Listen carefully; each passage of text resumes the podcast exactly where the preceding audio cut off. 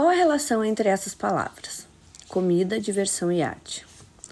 No meu ver, comida, diversão e arte têm relação que nos seres, nós seres vivos não vivemos sem comida, diversão e arte, pois comida é o essencial. Diversão precisamos ter para não priori, piorarmos, não pirarmos e arte devemos ter para nosso cérebro trabalhar.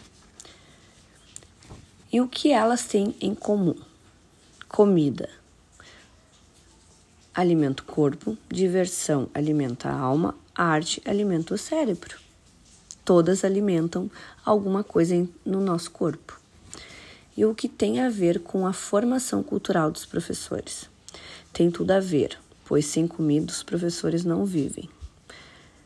Sem comida o ser vivo não vive.